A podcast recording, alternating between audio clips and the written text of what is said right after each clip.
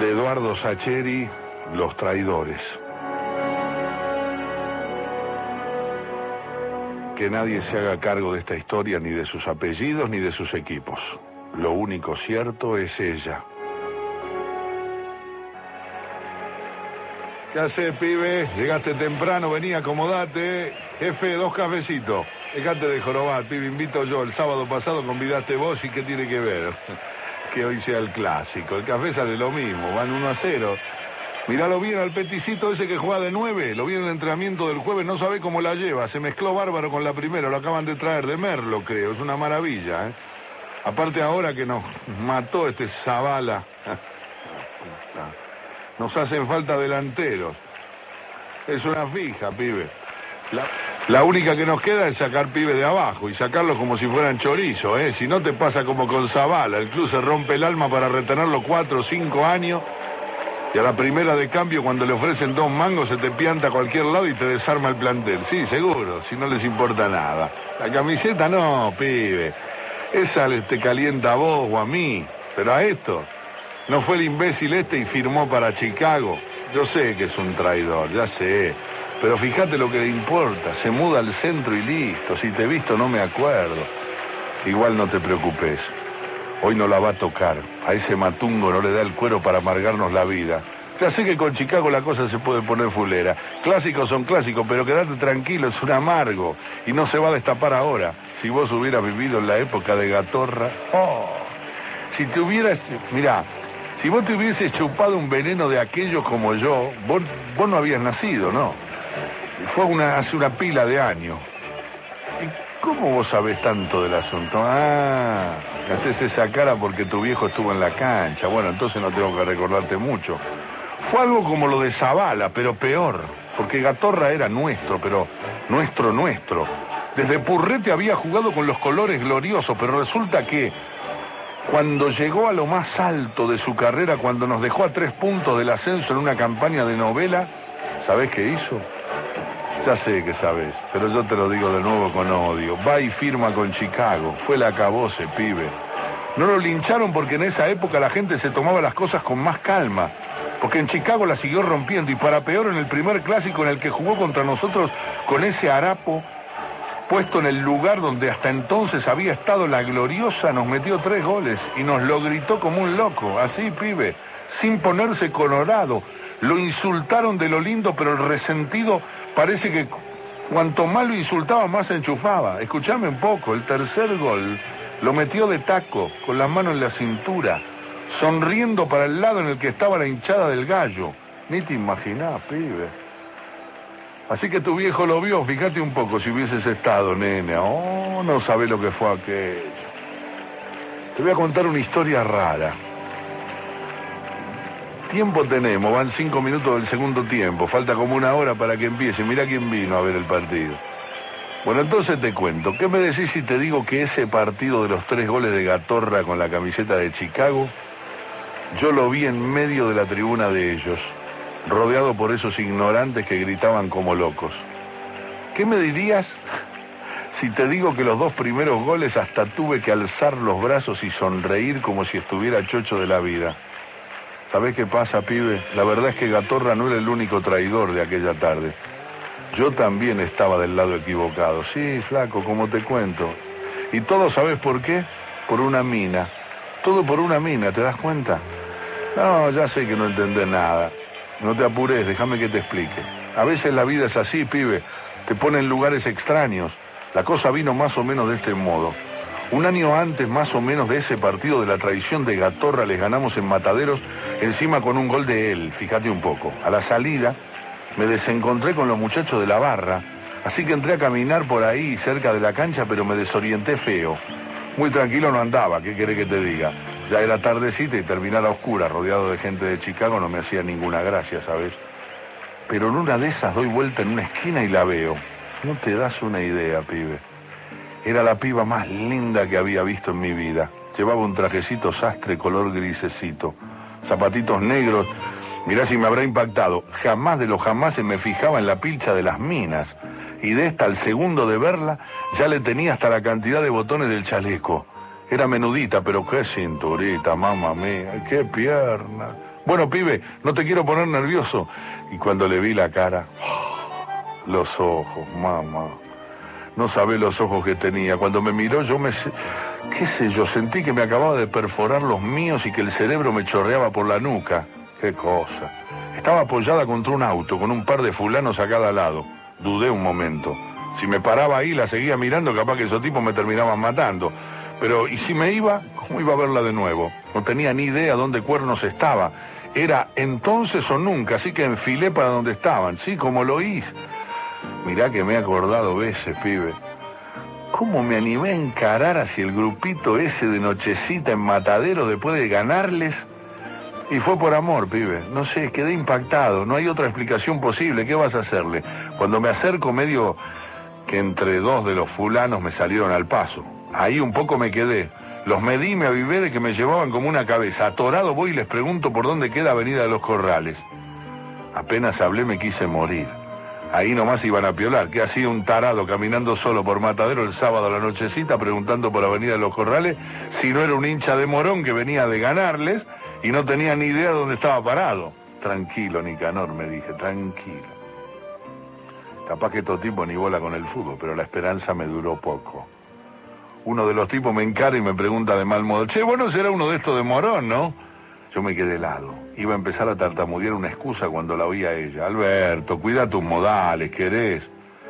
Dijo cinco palabras, pibe, cinco, pero bastó para que supiera que tenía la voz más dulce del planeta Tierra. Casi me la quedo mirando de nuevo como un tarado, pero el instinto de conservación pudo más y me encaré con el tal Alberto. Yo sé que ahora te lo cuento 40 años después y parece imperdonable, pero ubicate en el momento. La piba esta, yo con el amor quemándome las tripas y esos cuatro camorreros listos para llenarme la cara de dedos. La boca puede caminarte más rápido que la mente, ¿sabes? ¿Qué decís de Morón? Ni loco, enterate, viejo. Y volví a mirarla. A esa altura ya me quería casar, ¿sabes? Así que no se me movió un pelo cuando seguí. De Chicago y hasta la muerte soy. Los tipos sonrieron y a mí me pareció que ella se aflojaba en una expresión tierna. El único que siguió mirándome con duda fue el tal Alberto. Y decime, si sos de Chicago, ¿cómo cuerno no sabés dónde queda la avenida de los Corrales? Era vivo el muy, muy turro. Los demás me clavaron los ojos repentinamente apiolados del dilema, pero yo andaba inspirado y la miraba de vez en cuando a la piba y el verso me salía como de una fuente. Resulta, me hice el que dudaba si exponer semejante confidencia, que es la primera vez que puedo venir a la cancha. Los tipos me miraron extrañados. Yo ya andaba por los 30, así que no se entendía mucho semejante retraso. Yo vivo en Morón, seguí. Es cierto, pero los tipos me clavaban los ojos. Pero volví a caminar recién hace cuatro meses. Te la hago corta, pibe. Arranqué para donde pude y lo que se me ocurrió fue eso. Supongo que fue por los nervios. No vayas a creer. Después fui ganando una mentira con otra y terminó tan linda que hasta yo terminé emocionado. Le dije que de chiquito me había dado la polio y había quedado paralítico y que por eso nunca había podido ir a la cancha. Agregué que me hice fanático de Chicago por un amigo que me visitaba y que después murió en la guerra.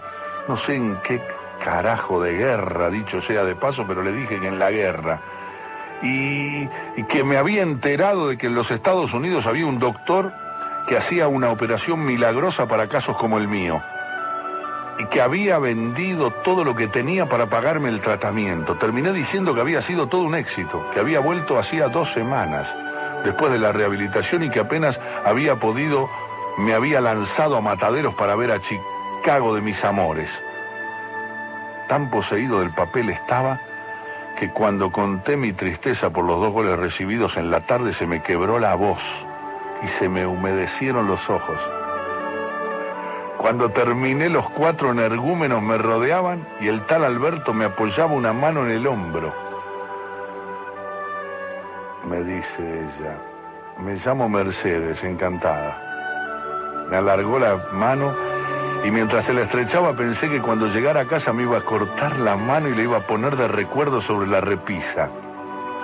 Tenía la piel suave y me dejó en los dedos un aroma de flores que me duró hasta la mañana siguiente. Después se presentaron los tipos, tres eran hermanos de ella, gracias a Dios pensé. Y el coso ese Alberto era un amigo, me cacho en diez, será posible, el muy maldito me lamenté.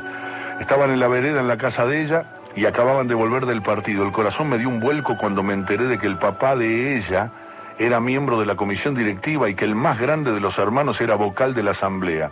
No solo eran de Chicago, eh, ya era una cosa como Romeo y Julieta, ¿viste?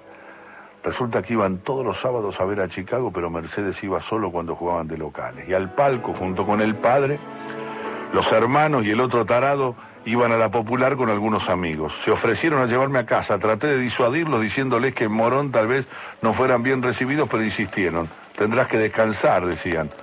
Yo fui rezando todo el viaje para no cruzarme con ninguno de los vagos de mis amigos. Llegué sano y salvo. Tuve el cuidado de hacerme el rengo levemente al bajar delante del portón de casa. Los saludé efusivamente, ellos se dijeron algo mientras yo me alejaba. Nicanor, me llamó el hermano grande, pegó el grito, Nicanor, ¿querés venir el sábado con nosotros? Mi alma estaba vendida definitivamente al diablo. Me di vuelta y algo vi en los ojos de ellas que me decidió. Seguro, pero no se molesten hasta acá, los veo en la sede. Los miré alejarse creyendo entender a San Pedro cuando escuchó cantar al gallo el Viernes Santo. Cuando entré a casa la encaré a mi vieja y le, le di rápido el resumen de mi nueva vida. Pobre viejita, no entendía nada. Cuando le dije que me habían traído unos hinchas de Chicago, rajó para la heladera para preparar para prepararme unos paños fríos. Vos estás insolado, nene. Pero la seguí hasta la cocina y con paciencia le expliqué varias veces el asunto. ¿Tan rica es esa chica, Nicanor? me preguntó. No me pregunte, mamita. Contesté turbado, se ve que entendió porque nunca más me dijo nada. Con los muchachos la cosa iba a ser distinta. ¿Cómo explicarle semejante agachada? No me animé a hablar. Tuve que apilar una mentira sobre la otra y sobre la otra y así hasta formar una torre interminable. En el barrio dije que me había salido un laburito de contabilidad en una empresa de colectivo los sábados. Y los muchachos lógicamente se quejaron, decían, pero ¿para qué lo querés, Nicanor, si con el sueldo del banco para vos y tu vieja le, te alcanza y te sobra? Y yo que no, ¿sabés qué pasa? Que quiero ahorrar unos manguitos y toda esa sanata, la vieja resultó de fierro. Tan entregado me veía a mí que hasta colaboró con alguna mentirita menor para darme más coartada. Cuando salí a hacer las compras, la vieja comentaba que el pobre Nicanor estaba deslomándose con dos trabajos para comprarle los remedios para el asma. ¿Y desde cuándo tiene asma, doña Rita? Es asma muda, por eso contestaba. Pobre viejita. Se ve que en la familia nunca fuimos demasiado brillantes para el verso. El asunto es que en ese año emprendí una doble vida de padre y señor nuestro. Durante la semana hacía mi vida normal. Después del banco, pasaba por la sede del deportivo a tomar una copita y jugar naipes con los muchachos, cara de póker como si nada. Una vez sola estuve a punto de pisar el palito. Se habían trenzado en una discusión de las habituales, pero ese día se les había dado por lucirse citando equipos en cuya formación se repitieran ciertos nombres de pila. No sé, Carlos Artemio, el que fuera. Y voy yo como un idiota y digo que en la primera de Chicago juegan cuatro tipos que se llaman Roberto. Me miraron como si fuera un extraterrestre. Salí del paso levantando el dedo y con voz solemne dije, y viejo, conoce a tu enemigo. O alguna imbecilidad por el estilo. Pero transpiré la gota gorda. ¿Qué querés? Pasaba lo evidente todos los sábados a ver a Chicago. Chicago para acá, Chicago para allá, como si fuese el hincha más fiel del planeta. Ya me conocía hasta las manias del aguatero suplente. Pero, ¿cómo no iba a ir? Si a la vuelta los hermanos me insistían para que me quedara un bermú en casa de Mercedes. Por supuesto, me los tenía que bancar al viejo y a los hermanitos, pero también estaba ella, que se prendía las conversaciones futboleras con elegancia, pero sin remilgos. Todo tenía sus ventajas si perdía Chicago, yo disfrutaba como un príncipe heredero las caras de culo de mis acompañantes, mientras fingía palabras de consuelo y pronosticaba futuras abundancias. Y si ganaban, la alegría del papá solía redundar en una invitación para comer afuera todos juntos, Merceditas incluida. Así que no podía quejarme. Es cierto que la, que la conciencia a veces me remordía mientras saboreaba la picada con el gancia rodeado de mis enemigos de sangre, pero pero enseguida, de inmediato, se acercaba Mercedes, precedida por una sonrisa de arco iris y su mirada de incendio. Mercedes, rodeada por su fragancia de mujer inolvidable, ofreciéndome la última aceituna antes de que se la deglutieran aquellos mastodontes, y la sensación de culpa se disolvía en una egoísta gratitud a Dios y a la creación en general. Pero lo bueno dura poco, pibe. Sí, falta un rato todavía, tengo más para contarte. Lo bueno dura poco. Ese es el asunto. Ya iba para un año mi traición inconfesa cuando se me vino encima el choque del siglo. Morón versus Chicago. Oh, no sabes. Con el malo, esa porquería de gatorra estrenando los trapos verdinegros luego de venderse a Lucifer por unos pocos pesos. Yo ya tenía decidido enfermarme de algo incurable ese fin de semana y ver el clásico de la tribuna correcta de la vida. Ya había anunciado en la sede del Deportivo que en la empresa de colectivos había pedido un adelanto de vacaciones para disfrutar de esa tarde impostergable, en la cual con justa razón los simpatizantes del gallo iban a hacer naufragar al vendido en un océano de insultos que perseguiría su memoria por el resto de la eternidad. Los muchachos habían recibido mi anuncio con alborozo. En el campamento enemigo abrí el paraguas aludiendo a cierta enfermedad incurable de una cierta tía mía residente en Formosa, que súbitamente se agravaría y me llamaría a su lado para no despedirse del mundo en soledad. El problema surgió el martes anterior al partido. Debo confesar que para ese entonces yo asistía los martes a la nochecita a un bermú en la sede de Mataderos. No me mire así, pibe. Yo estaba compenetrado de mi papel y Mercedes me tenía totalmente loco. Pero los cuatro brutos esos me la marcaban de cerca. De alguna manera tenía que verla entre semana, aunque fuera una pasadita. Además estaba ese fulano Alberto, el amigo, que no la dejaba ni a sol ni a sombra. En verdad, nunca los había visto en actitud de noviecitos, nada que ver, pero el tipo se la comía con los ojos y al viejo de ella lo seguía como un perro el guacho. Le chupaba las medias que daba asco, le llevaba los papeles, le hacía de chofer, le tenía la puerta vaivén de la sede. Lástima que yo siempre fui tan bueno, porque si no, en algún amontonamiento en la popular lo empujo y termina 20 escalones más abajo con 40 huesos rotos, ¿viste? Pero siempre fui un romántico bobalicón, ¿qué le vas a hacer, pibe? Pero ese martes anterior al clásico se me vino el mundo abajo. El muy imbécil va y anuncia en la mesa del café que el viejo de Merceditas lo ha autorizado a llevarla al cine el sábado a la noche como festejo especial del previsible triunfo de Chicago en el clásico vespertino. Los hermanos de Mercedes lo palmearon complacidos y yo tuve que fingir algo parecido a una sonrisa probatoria. Ahora no tenía salida. O lo mataba el sábado en la cancha o el tipo me ganaba definitivamente de mano. Justo ahora que Mercedes prolongaba las miradas que cruzábamos furtivas en el Bermú de la nochecita y me buscaba tema de conversación cuando nos encontrábamos en la salida del palco y caminábamos todos juntos hasta el auto. O era una impresión mía inducida por el embotamiento del amor que le tenía qué sé yo. El hecho, pibe, es que tuve que dar media vuelta en el aire y cambiar de planes. A los muchachos les dije que la empresa de colectivo me habían denegado el permiso bajo amenaza de echarme. Ellos ofrecieron quemar la terminal con mis jefes adentro, pero los disuadí entre sonrisas convenciéndolos de que no era para tanto. A los hermanos de Mercedes les dije que mi tía, la que se estaba muriendo en Formosa, se había curado de repente, mágicamente. Celebraron y brindaron a mi salud y a la de mi tía. Al único que se lo vio medio arisco fue al tal Alberto, como si sospechara algo turbio, como, como si lo, qué sé yo, hubiese desilusionado mi permanencia en Buenos Aires. Por supuesto que verlo así me llenó de alegría. Con todas esas complicaciones de última hora no tuve tiempo de detenerme a pensar seriamente en las dificultades de presenciar un clásico histórico en la tribuna visitante. ¿Entendés, chiquilín? Mírame. Primera dificultad, que me reconociera la gente del gallo. Solución, anteojos negros, cuatro días sin afeitarme, un amplio sombrero para protegerme del sol. Segundo problema, llegar en medio de los visitantes y ser reconocido pese a mis camuflajes. Solución, entrar a primera hora solo y esperar en las tribunas la llegada de la tribu de Merceditas bien escondido en el extremo de la popular opuesto a la zona de plateas. Quedaba un tercer problema, pero este no tenía solución posible. Soportar 90 minutos en nuestra cancha en silencio o moviendo los labios acompañando a los energúmenos estos, mientras del otro lado del césped los nuestros descargaban su justo rosario contra esos malvados y sobre todo contra Gatorra, su última adquisición. Mientras tanto rezar, rezar para que nadie se diera cuenta de la impostura, para que Gatorra estuviese en una mala tarde, para que ganáramos el clásico, para que la derrota le torciera el humor al padre de Mercedes y cancelara la salida al cine de la noche en el auto del tarado de Alberto. Demasiados pedidos para un solo Dios en un solo rezo. Pero ¿qué iba a hacer, pibe? Estaba desesperado. Cumplí mi plan a la perfección. Llegué a la una en punto, recién abiertas las puertas. Completé mi atuendo con un piloto verde y amplio que había sido de mi difunto tío. No sabe la facha, pibe, sombrero ancho, anteojo en negro, capote militar y barba de varios días.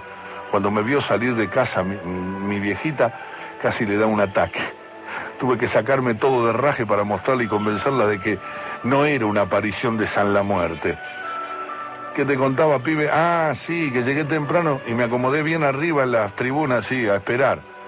Cuando fueron llegando los de Chicago no hablaban de otra cosa, jorobaban con cuántos goles nos iba a meter Gatorra. Practicaban los cantitos alusivos, hacían gestos, no sabés, pibe, una tortura, eso de las dos. Cayeron los hermanos de Mercedes, tuve que hacerle seña mientras me acercaba a ellos para que me reconocieran. Aduje una extraña reacción cutánea que me obligaba a protegerme del sol. ¿Qué sol? Si en cualquier momento llueve. No podía faltar el inoportuno de Alberto para buscarle la quinta pata al gato. Secuela de la operación por la anestesia, ¿sabes? Los otros lo codearon enternecidos por mi sufrimiento y lo obligaron a callar.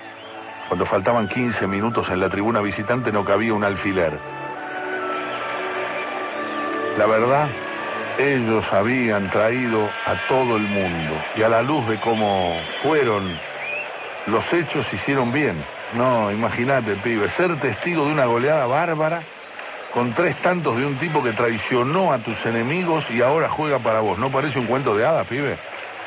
A Merceditas la ubiqué enseguida gracias al enorme paraguas negro que el viejo de ella abrió cuando empezó a chispear faltando cuatro minutos. Levanté un brazo a modo de saludo y ella me contestó con una sonrisa que me levantó la temperatura debajo del capote verde. ¿Cómo hizo para ubicarme con semejante indumentaria? En ese momento me dije que era el amor el que la guiaba con sus dictados.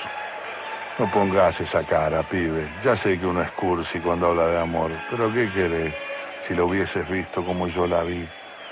Cuando más volví a ver a una mina, nunca en mi vida volví a ver una mina tan linda como estaba Merceditas esa tarde. Llevaba un vestido verde con cartel y zapatitos negros y qué querés si la pobre no conoció otro cuadro. Todo así era. Le quedaba pintado, el pelo recogido en un rodete, los labios rojos, me hubiese quedado mirándola el resto de la tarde, va, el resto de la vida. Pero cuando salieron a la cancha, los ojos se me fueron a Gatorra, al jugador. Este iba erguido, encabezaba la fila, o sea, recibía los insultos casi con gracia, con elegancia. Cuando enfiló para el medio, miró hacia la hinchada visitante que se vino abajo. En esa época los equipos no solían saludar desde el medio, pero el soberbio este, mirá vos, se tomó el tiempo de alzar los brazos en dirección a las vías del Sarmiento para que a sus espaldas un rumor de rabia y odio se alzara como un incendio desde la barra enfurecida. Yo rezaba debajo de mi disfraz para que lo partieran a la primera de cambio, pero se ve que Dios andaba en otra cosa. Porque este tipo, este traidor imperdonable, Eludió a cuatro tipos, la tocó suavecita a la salida del arquero y alrededor mío los fulanos se subían unos a otros gritando el gol. Lloraban, gritaban como levantaban los gesticulando obscenidades. Sintiéndome judas tuve que alzar los brazos para no botonearme tanto. En cuanto pude miré para el parque y la vi a Mercedes aplaudiendo con la carterita colgada del antebrazo izquierdo y sonriendo hacia donde yo estaba y solté dos lagrimones de dolor que me corrieron bajo los lentes oscuros. Era la impotencia, ¿sabes, pibe? Veinte minutos más, a corner, cabezazo de este Catorra, 2 a 0. Y de nuevo el delirio, y ahí yo empecé a pensar que en realidad todo era un castigo por mi traición, y que la culpa de esa humillación colectiva la tenía yo, el Judas moderno del fútbol argentino. Decí que cuando terminó el primer tiempo todos los tipos se apuraron en apoyar el el trasero en algún huequito libre de los escalones. Yo me hice lotar y me quedé parado. Me pasé los 15 minutos hablando por gestos con Merceditas a través de la distancia. Ya sé, flaco, alrededor de mí tenía 5.000 tipos convencidos de que yo era un tarado. Pero ¿qué querés? Si era un primor la piba. Estaba enloquecido con la piba. Aparte, de vez en cuando lo relojeaba al costadito al tal Alberto que estaba hecho una furia, no sabe, no le gustaba nada. En el segundo tiempo nos pegaron un peludo inolvidable, pero estaba por terminar y no nos habían vacunado de nuevo. Yo miraba el reloj cada 25 minutos, desesperado porque terminara de una vez por todas el suplicio chino. Quédate tranquilo, Nicanor, que están muertos, me tranquilizaban los hermanos. Ya sé, ya sé, contestaba yo. en una mueca semisonriente y con ganas de descuartizarlos con una sierra de calar. Yo los veía a los nuestros al otro lado del océano verde y el pecho se me hinchaba de orgullo. Seguían cantando e insultándolo a Gatorra en cuatro idiomas, indiferentes a las burlas y al oprobio. ¿Qué no hubiera dado por estar entonces al otro lado? Pero de inmediato giraba hacia mi derecha y la veía a ella, tomada de la mano del viejo, indefensa, pura, increíblemente hermosa, y me decidí a tolerar unos minutos más. Pero lo que pasó entonces fue demasiado. Faltaban cinco. Se escapa Gatorra, enfrenta al arquero, le amaga, no sabe lo que hizo. Lo pasa, se detiene. La hinchada visitante grita enloquecida. El arquero vuelve sobre sus pasos y el traidor, con la sangre fría de un cirujano, vuelve a enganchar y el arquero pasa como una tromba para el otro lado. A mi alrededor deliran, pero falta, porque el inmundo este se da vuelta con las manos en jarra y observa lentamente la heroica hinchada del gallo y le da a la bola un tacazo displicente en dirección al arco vencido. Para terminar de perpetrar su osadía, se acercó al alambrado y empezó a besarse la camiseta verdinegra que estos empiezan a celebrar enloquecidos. Uno de los hermanos de Mercedes me estapó tal apretón que casi me arranca el sombrero delante de mí Dos tipos lloraban abrazados. Yo miraba sin poder dar crédito a mis ojos. Enfrente estaba la hinchada de mis amores en un silencio sepulcral.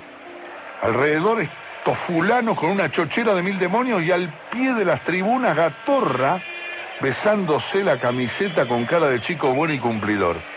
Es el día de hoy que aún recuerdo la sensación de fuego que empezó a subirme desde las tripas y que terminó casi quemándome la piel de la cara. Y para colmo, Van los nuestros primero sueltos, algunos pocos, luego más, por fin todos dándole al... El que nos salta es de Chicago, el que nos salta es de Chicago. Y a mí se me empezó a dar vuelta el estómago, como si me hubiesen... Como si me estuviesen mirando a través de todo el largo de la cancha, como si, qué sé yo, cómo decirte, como si ni el sombrero, ni el capote, ni los lentes oscuros hubiesen bastado para tapar la traición delante de los míos. Supongo que tratando de encontrar fuerzas para seguir corrompiéndome, miré hacia la platea para verla y allí estaba, como siempre en todo ese año de mi perdición. Bella, perfecta, inolvidable, sonriendo hacia donde yo estaba, quemando el cemento desde su sitio hasta el mío con las chispas de sus ojos incandescentes. Le pedí a Dios que me hiciera nacer de nuevo, que me cambiara de vida, que me arrancara para siempre la memoria, pero algo dentro de mí, algo empezó a crecer.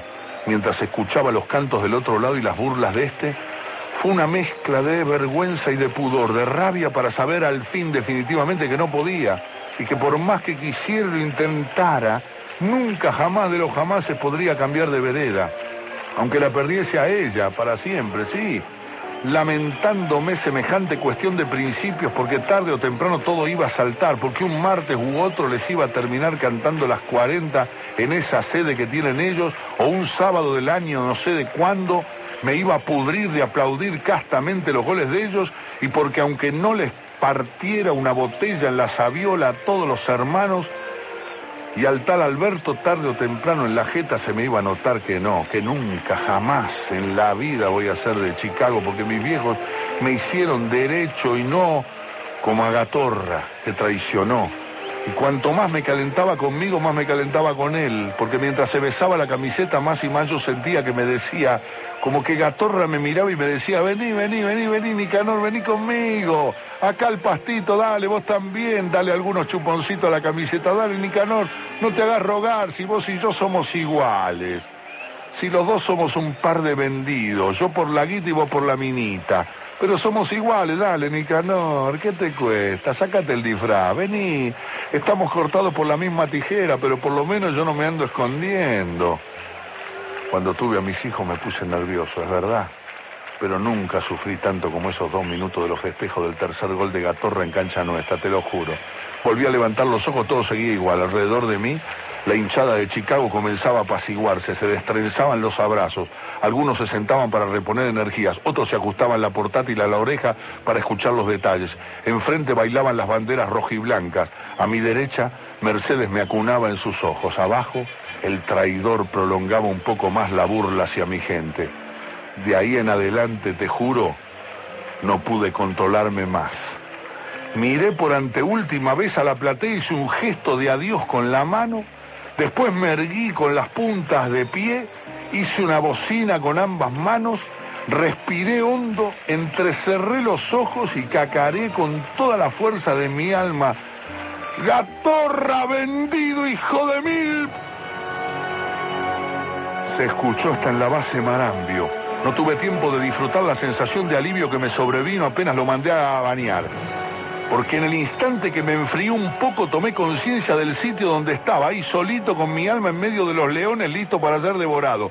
Cuando miré a las fieras había por lo menos 60 pares de ojos clavados en mi pobre persona y por los cuchicheos se iba corriendo la voz en las tribunas arriba y abajo. ¿Qué dijiste? Me encaró de mal modo el tal Alberto, desde el escalón inferior al mío. Lo miré, al fin de cuentas yo estaba ahí por su culpa. ¿No estaba dentro de ese antro en ese intento desesperado por evitar su salida nocturna con Merceditas? Sí. El maldito no solo iba a salir con ella, después de lo de hoy tendría el camino definitivamente libre de obstáculos. Sin pensarlo dos veces le mandé un directo a la mandíbula y el tarado cayó hacia atrás organizando una pequeña avalancha en los tres o cuatro escalones subsiguientes. Mi vida pendía de un hilo. No solo acababa de deschavarme delante de cinco mil enemigos, acababa también de surtirle una linda piña a un socio querido y respetado de la institución. Sin pensarlo dos veces tomé la decisión que finalmente, y pese a todo, terminó salvándome la vida. Salí disparado escalones abajo, aproveché el claro dejado por mi contrincante semidesvanecido, llegué al alambrado, me prendí con ambas manos como si fueran tenazas, ya detrás de mí distinguía con claridad los primeros ataques, lo que de la contra, párenlo. Es, de ellos, es de Morón, vení que te reviento la cabeza patada. Con los mocasines me costó enganchar los pies en los rombos del alambre. Encima no faltaban los comedidos que sin saber muy bien el asunto, igual trataban de atajarme y de agarrarme por la ropa. Perdí el sombrero de una pedrada, los anteojos se me cayeron forcejeando con un viejito sin dientes que no me soltaba la pierna derecha. Gracias a Dios en esa época el alambrado era más bajo. Me pinché hasta el alma cuando llegué a la cúspide, me arqué hacia atrás para verla por última vez en mi vida. Ah, no fue fácil, pibe. ¿Sabés lo que fue saber que estaba renunciando a ella para siempre? Para ese entonces ya me tiraban con serpentina así de desarrollar. Igual me encaramé como pude en el alambrado y en el acto penitencial y al grito de sí, sí, señores, yo soy del gallo. Obsequié floridos cortes de manga a derecha e izquierda hasta que me acertaron un cascote en plena frente. Perdí el equilibrio y me fui de cabeza. Gracias al cielo caí del lado de la cancha. Si no, esos tipos me cuelgan ya sabes de dónde. El resto me lo contaron. Permanecí inconsciente como cinco días. Mi vieja batió el récord de velas encendidas en la catedral, pobrecita. Cuando abrí los ojos estaban todos, el negro, Chuli, Tatito. Me habían cubierto con la bandera del gallo. Primero pensé que estaba muerto y que me estaban velando, pero los muchachos me convencieron en medio de mis lágrimas de que estaba vivito y coleando. La clavícula, tres costillas y cinco puntos en la sabiola, me decían. La sacaste re barata, Nicanor. Sí, pibe, como vos escuchás. Yo soy ese tipo del capote verde que se tiró desde la cabecera visitante a la cancha el día de ese clásico espantoso de los tres goles de Gatorra. Sí, capaz que lo haces ahora y te pegan tres tiros y no contás el cuento. Yo qué sé, eran otros tiempos. Yo era joven y aparte no sabés si lo hubieses visto a Mercedes. Nunca volví a conocer a otra mujer como ella. Pero bueno, ¿qué le vas a hacer? Así es la vida. Igual sufrí como un condenado, no vayas a creer. Los muchachos me decían que no lo tomara así, que minas hay muchas, pero gallo hay uno solo, y todas esas cosas que son verdades. Pero ¿qué querés? A mí esa piba me había pegado muy hondo, ¿sabes? ¿Eh, chiquilín? No te pongas triste. Ese va a ser. Hay cosas que podés hacer y cosas que no. A ver, déjame fijarme un poco. Sí, por acá ya se están parando. Me rajo, que quedó un caminito, pibe. Sí, dale, pibe, dale, ayúdame a levantarme. No, ya me tengo que ir, dale. ¿No ves que acaba de terminar el partido de reserva? Ya sé que ahora empieza el partido en serio. No, flaco, deja, tengo que irme. No, pibe, ahora te voy a contar algo que te va a conmover. Qué corazón ni nada. Del bobo ando derecho, ando bien, ando un poema. Pero ¿qué querés? Promesas son promesas. Y si me quedo capaz que no puedo contenerme y falto a mi palabra. El sábado que viene me contás. No, pibe, en serio, tengo que irme, permiso. Gracias. Hasta el sábado.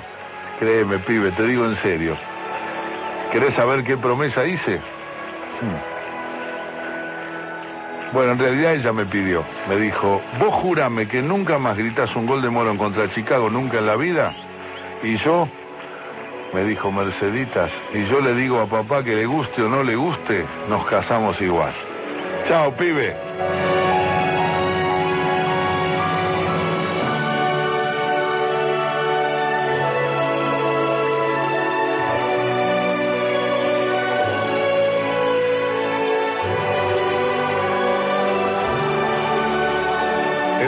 Cuento de Eduardo Sacheri del libro Esperándolo a Tito y otros cuentos de fútbol que editó Galerna.